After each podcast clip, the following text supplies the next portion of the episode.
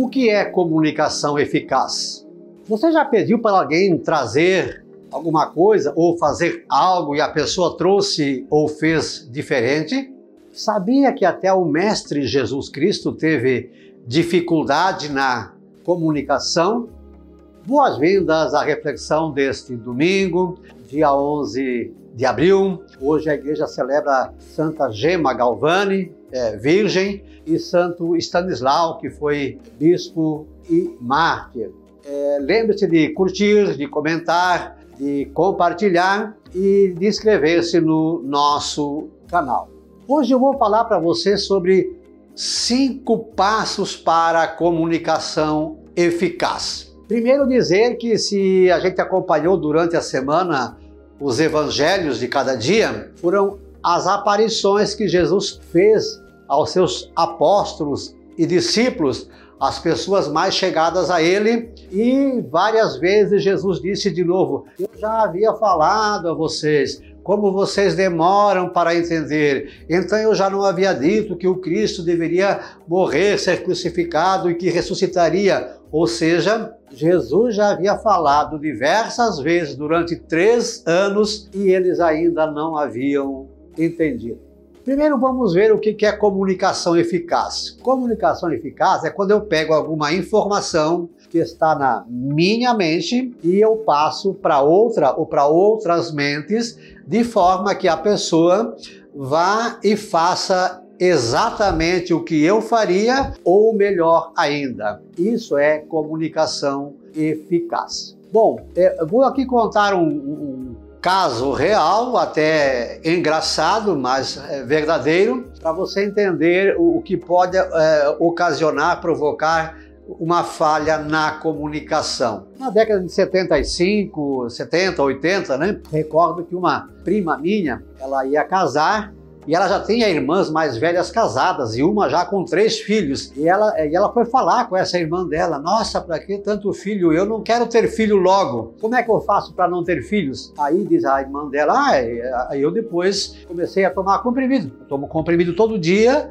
e aí então a gente daí não engravida. Bom, ficou por isso e a irmã dela casou e três meses depois estava grávida e foi reclamar com a irmã mais velha. Olha, você pediu para eu tomar comprimido, eu tomo comprimido todo dia e, e fiquei grávida. Sim, mas que comprimido você toma? Ah, eu tomo Alicura Melhoral. Era uns comprimidinhos para dor de cabeça, para é, isso, né?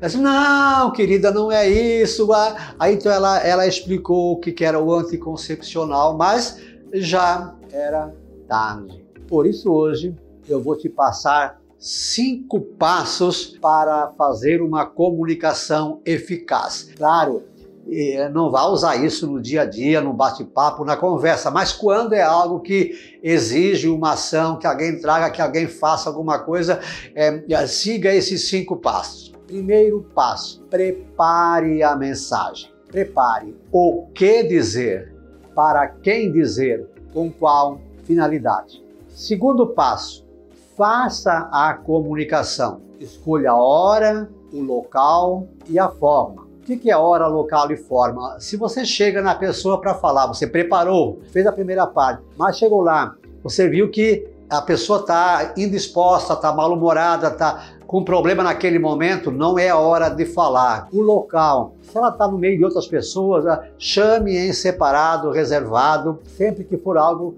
realmente importante. E a forma, né? Não apenas as palavras, mas os gestos, o tom de voz, eh, a, a fisiologia, a expressão corporal, certo? Hora, local e forma. Terceiro passo para a comunicação eficaz, e esse é fatal, certo? Você preparou a mensagem, você fez a comunicação, agora o terceiro passo, peça retorno, dizendo algo assim, ó, para eu saber que eu falei direito, o que foi mesmo que eu disse, o que é que você vai fazer, o que é que você vai trazer, que ação você vai tomar. Aí você vai com isso para o quarto passo, que é confirmar o, o, entendimento, ver se o que a pessoa pegou é o que você falou. Ou seja, se aquilo que estava na sua cabeça, se aquilo que você ia fazer, você passou para outra cabeça, para outro coração, se a pessoa vai fazer igual ou melhor do que aquilo. Se não for, então corrija no momento. Vamos pegar lá o exemplo da, da, da minha prima mais velha que disse: ah, é só tomar comprimido. Ah, tá bom. Aí ela, ela devia ter perguntado: mas eh, vem cá, que comprimido você vai tomar?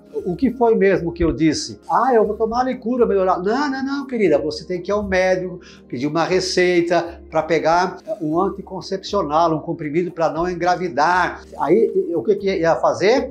O, o, uma mente ia repassar para outra exatamente aquilo que deveria fazer. E o quinto passo, então, é agradecer e pedir ação, ou seja, então faça isso que eu pedi, ou traga aquilo que eu pedi, é, certo? Esclareça para depois então é, dizer é, por que agradecer? Para a pessoa se sentir importante e saber que quando ela precisar de novo, ela pode nos procurar. Recapitulando, então, os cinco passos para a comunicação eficaz. Primeiro, o que é comunicação eficaz? É pegar algo que está na minha mente, repassar para outra ou outras mentes, de forma que aquilo que vai ser feito é igual ou melhor do que se eu mesmo fizesse. Os cinco passos, então, primeiro, prepare a mensagem. Segundo passo, faça a comunicação. Três, peça retorno. Quatro, confirme o entendimento. E cinco, agradeça e peça ação. Então, retomando aí a parte espiritual que Jesus é, falou várias vezes aos discípulos, aos apóstolos, mas eu já havia falado isso e Jesus explicava de novo as Escrituras, ou seja, entenda que comunicação é algo que precisa ser feito com calma, com sabedoria, seguindo esses é, é, cinco passos. Se até Jesus teve dificuldade, é, imagina nós então. Então, se ainda não estiver inscrito no nosso canal, por favor, é, inscreva-se, curta, comente, compartilhe. Nós estamos no Facebook, no YouTube, no Instagram, também estamos no Spotify. É só procurar por Professor Pivato. E a frase então para hoje é a seguinte, ó: Eu falei, o outro não entendeu, quem falhou fui eu. Vou repetir. Eu falei, o outro não entendeu, quem falhou fui eu. Um beijo na sua alma, Deus nos abençoe.